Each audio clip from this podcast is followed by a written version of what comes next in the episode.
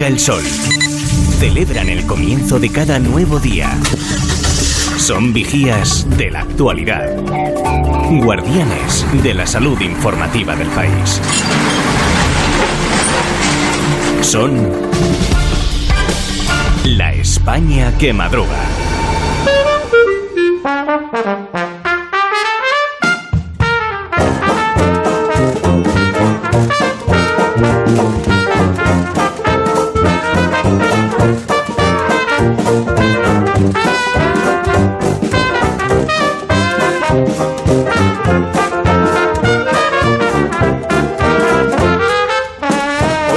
España que madruga en su casa presentamos al profesor Rodríguez Brown. Buenos días, Carlos.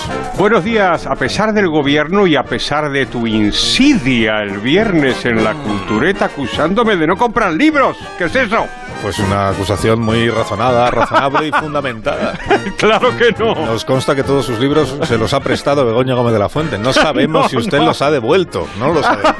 Ah, bueno, eh, los he devuelto. Eso está bien que lo reconozca Begoña, sí. Rafa La Torre, buenos días. Buenos días, así que aparcáis muy a gusto ahora, ¿no? Con cierta holgura, ¿no? Desde que yo no voy Gracias a que no por las tú, es verdad. instalaciones de... Claro, sí, pero. ¿cómo iba a saber yo que esos puestos eh, para aparcar eran en batería? Si es que... Pues igual porque todos los demás coches están aparcados en batería. Bueno, bueno, pero hay que igual. contrastar algo más. Llegas tú y ocupas siete plazas de aparcamiento porque aparcas en línea y tienes una limusina. ¿En qué se ha No lo convertido la cultureta, eh? ¿En qué se ha convertido, profesor? Pues en un espacio Es de denuncia. verdad, es verdad. En un Eso espacio es de denuncia y de desquite. Ah, eso es, eso es. Marta García ayer, buenos días. Buenos días, ¿cómo estáis? Es de Marta no dijimos nada. ¿Por qué? Pues porque no hay nada que reprocharle. Oh. Por favor, yo me limito a avisaros de las cosas importantes como que pasado mañana es miércoles. Exactamente. Buenos días, Félix José Casillas. Buenos días, noto cierto rencor en algunas personas de esta España que madruga, ¿verdad? sí, han sí. pasado un mal fin de semana, han esperado Sí, sí. tres días. Encajan, encajan mal la crítica. Eso Estaba lo macerando ahí nuestro odio. Buenos días, Rubén Amón. Buenos días. Estos reproches serán utilizados el viernes que viene para ajustar las cuentas otra vez. Me lo creo, me lo creo La eso, cultureta me lo es un creo. Espacio de escarnio y de esquite, sí. Me lo creo. Sí, sí. Pues me dais un minuto y, Venga. y hablamos de las cosas que tenemos hoy. Lo que cuentan. La España que madruga.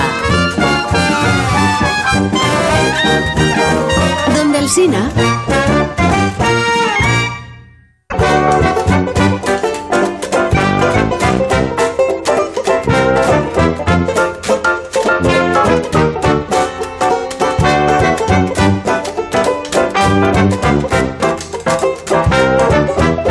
thank you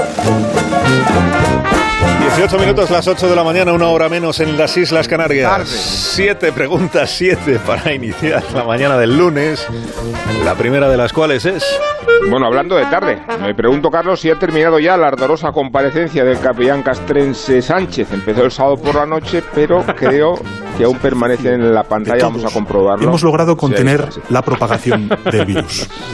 El día anterior a la declaración La del estado de alarma, si pregunta. recordamos ¿Qué expectativa tenéis de la teleconferencia entre Sánchez y Casado prevista hoy? Os doy tres opciones. A, pesimista. B, fatalista. C, catastrofista. La tercera...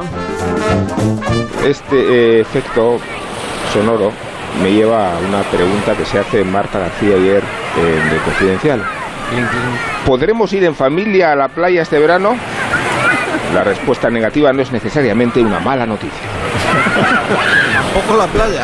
La cuarta.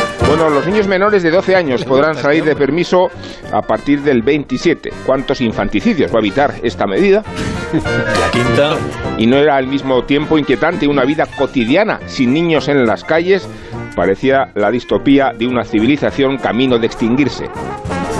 La sexta. Ha ordenado Sánchez a la Guardia Civil entonces minimizar las críticas al gobierno.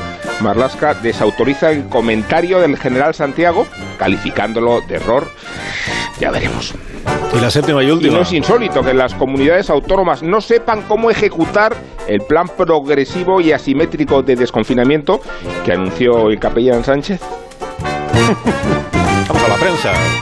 Hoy nos ayudan los periódicos, me dice Rafa, a entender en qué contexto se va a producir esta videoconferencia de hoy entre Claro. Sánchez y Casado, ¿no? Claro, basta ver los titulares que, que hoy amanecen en los periódicos. Es desde luego un contexto complicado. De hecho, el encuentro viene hoy precedido por una serie, a ver, de, de condiciones, condicionamientos, restricciones, podríamos llamarlo. El titular principal de la portada de La Razón informa de que Pablo Casado rechaza sentarse en una mesa con Esquerra y Bildu.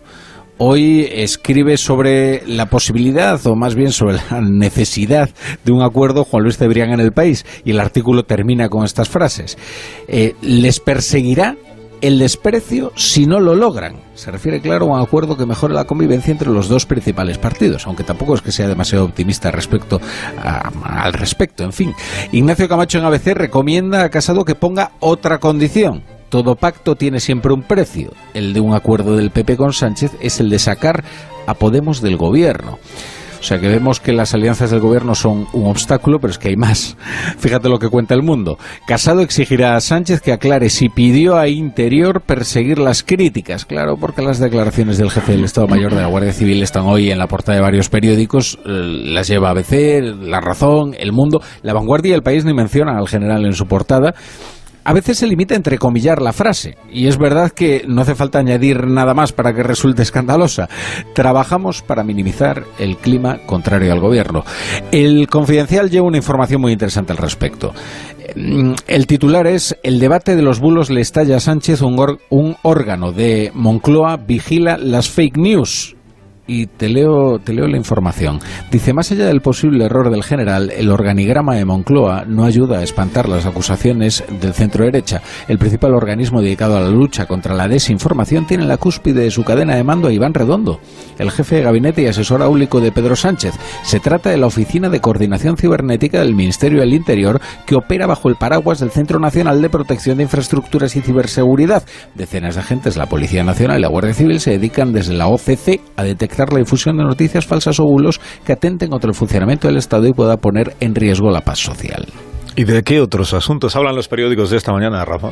Pues mira, muy rápidamente te decía que ni el país ni la vanguardia se refieren a las declaraciones del jefe de la Guardia Civil en su portada. El país abre con la propuesta de que el gobierno de Sánchez, que el gobierno de Sánchez va a llevar el jueves a la cumbre europea. El titular es España propone un gran fondo de deuda perpetua de la Unión Europea. La vanguardia abre con la estrategia para eso que se llama la desescalada. Será una, será una escalada centralizada y esta genialidad es mía. El titular de la vanguardia dice Sánchez advierte que el gobierno dirigirá la desescalada. El presidente aclara a los presidentes autonómicos que Sanidad controlará el retorno a la normalidad Y ahora permíteme solo un par de titulares más eh, especialmente relevantes porque se refieren al uso de las mascarillas, nueva prenda esencial de los españoles. Cuenta la razón que el gobierno mantiene el IVA de las mascarillas en el 21% a pesar de ser de primera necesidad. Y el mundo ha hecho una encuesta y concluye que un tercio de los españoles aún no ha conseguido mascarilla. El 25 tampoco tiene guantes y un 33 dice sufrir angustia por el confinamiento. Pues hasta aquí los periódicos de esta mañana. Gracias, Rafa. Es mi trabajo. Ahora vamos al mundo que no duerme y a estos destinos a los que nos conduce desde su casa Marta García ayer. Pues vámonos hasta Perú, que no os voy a preguntar la capital, os vais a quedar con las ganas. Y no sé si os he contado que se canceló la segregación de hombres y mujeres para salir a la calle en cuarentena. Y la razón del fracaso es que los días que podían salir las mujeres se registraban aglomeraciones en los mercados y los días que salían los hombres, pues muy pocos iban a hacer la compra.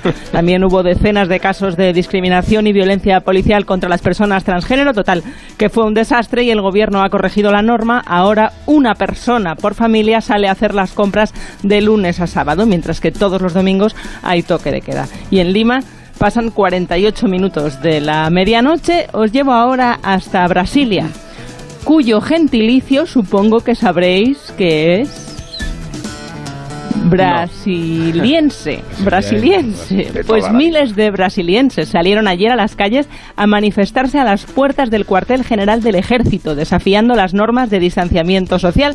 La manifestación reclamaba nada menos que una intervención militar y el cierre del Congreso. ¿Y sabéis quién iba a la cabeza de esta manifestación? Pues efectivamente, el presidente Bolsonaro, que está desafiando no solo a la Constitución, también a los gobernadores que implantan las restricciones de movimiento para tratar de frenar la COVID-19. En Sao Paulo, por cierto, ya ha comenzado han, ha comenzado a utilizarse excavadoras para cavar fosas comunes porque solo en esta región van más de mil muertos ya por el coronavirus y no dan abasto a enterrarlos. En Sao Paulo son las 2 y 49 minutos de la medianoche y os llevo ahora, cruzamos el Atlántico para llegar a Homa Bay, Homa Bay, que es un condado keniano cuya ciudad principal es... Homa Bay. Ahí te, la has jugado, pero, pero vale, es válido. Hasta allí, hasta Homa Bay, viajaron cuatro jóvenes desde Nairobi, que está a unos 370 kilómetros, burlando la prohibición de viajar durante el confinamiento. Y cuenta la BBC que lograron pasar por varios controles porque fingían ir a un entierro y llevaban un ataúd vacío como coartada. Fue en Homa Bay donde las autoridades sospecharon y comprobaron que efectivamente el ataúd estaba vacío. Uno de los, cuarto, de los cuatro, por cierto, dio positivo en coronavirus en Homa Bay. Son las 8 y 49 minutos de, de la mañana y nos vamos ahora hasta Malawi, capital. Lilongwe. Lilongwe. Lilongwe, muy bien, es ya un clásico de la España que madruga. Allí el confinamiento debía haber empezado el sábado, pero una orden judicial ha ordenado que se retrase siete días. Es un alivio para los comerciantes que se oponían al encierro porque si no pueden vender no tienen de qué vivir. Aún así, esto genera mucha preocupación sanitaria por el mayor riesgo de contagio. Las 7 y 50 minutos de la mañana en Lilongwe. Ahora el despertar liberal de Carlos Rodríguez Brown con estas noticias de empresa hoy, Carlos. Ya mismo expansión. La ministra Reyes Maroto declara queremos ampliar los ERTE más allá del estado de alarma. Por cierto, lo comprendo perfectamente. Los ERTE ayudan a disfrazar el paro. Y hablando de disfraces, mirad, el Banco Central Europeo presiona a Bruselas para crear un banco malo. Cuidado. Las grandes empresas se blindan con créditos por 30.000 millones. Los bancos contratan personal externo para agilizar créditos avalados por el ICO. Ya sabéis que están teniendo bastantes problemas con esto. Eh, más, hablando de problemas, el turismo puede caer en 124.000 millones, un 81,4% según Excel Tour. Cinco días. Las empresas se preparan para un verano con pandemia. Ebro Foods logra el 53% del beneficio en Estados Unidos y Canadá. El economista avalancha de consultas al banco para sacar dinero fuera del país, tras las palabras del vicepresidente Iglesias de subordinar al interés general toda la riqueza. Esto desata pánico entre los grandes ahorradores que buscan refugio para su dinero en el extranjero. Ya añado, y más ahora que ha dicho Irene Montero que su modelo es la Argentina guinerista. Bueno, Sánchez ofrece a Casado acuerdos económicos para los presupuestos de 2021. Creo que es una oportunidad para que Casado le diga que sí, mientras que no suban los impuestos. Vamos a la prensa económica internacional. El Wall Street Journal nos habla de que las, las posiciones eh, bajistas arrecian en la bolsa norteamericana y por fin la columna Lex habla de la cuestión del consumo más allá de la crisis.